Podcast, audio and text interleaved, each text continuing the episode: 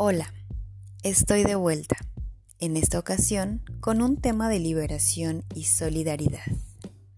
Experiencia Home Office. La frustración, el estrés, la carga excesiva de trabajo. ¿Quién ha pensado que la carga, labores y responsabilidades se triplicó? Sin exagerar.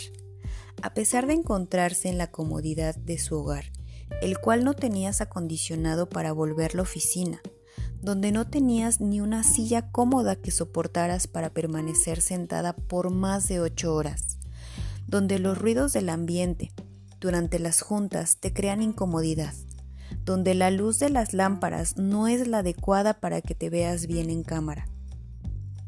Inclusive, donde tu internet que utilizabas al mínimo ahora no es suficiente para abarcar y soportar la velocidad que necesitas. El estrés se suma porque antes se hablaba de poder dividir tu trabajo de tu casa, separar incluso tus problemas, emociones, vivencias, pero ¿qué crees? Ahora se han fusionado. ¿Cómo lidiar con eso? Se menciona que es importante tomar descansos para ser más efectivo en el trabajo, que de acuerdo al desarrollo organizacional necesitamos tomar ciertos tiempos para liberar nuestra mente.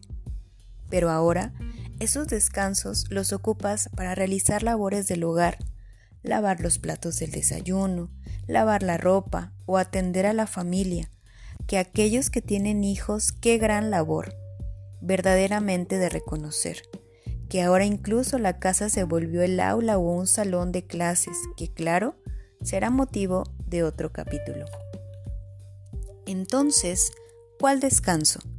Adicional, Trata de mantener un orden y ser efectiva en tus tiempos, ya que de lo contrario significará que no puedes organizar, ni mantener tus tiempos, ni hacer las labores efectivas. Bajo este ritmo, probablemente hagamos fila en consultorios.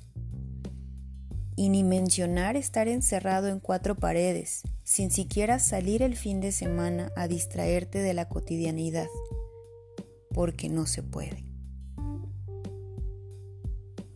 ¿Cuántos de nosotros no hemos querido tirar la toalla?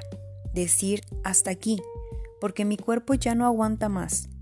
Y solos nos damos ánimo, porque nuestras necesidades nos hacen seguir. A pesar de estar en casa, nos hemos dejado a lo último, porque ni tiempo para ti tienes. Pareciera que el estar en casa significa disponibilidad 24/7 con trabajo para distribuir las 168 horas de la semana. Amigo, compañero de penas, toma una pausa, sé efectivo solo en tiempos específicos, marca límites, recuerda, el trabajo se debe disfrutar y cuando ya no es así, hay que revalorarlo. No estás solo, colega, habemos más con el mismo sentir.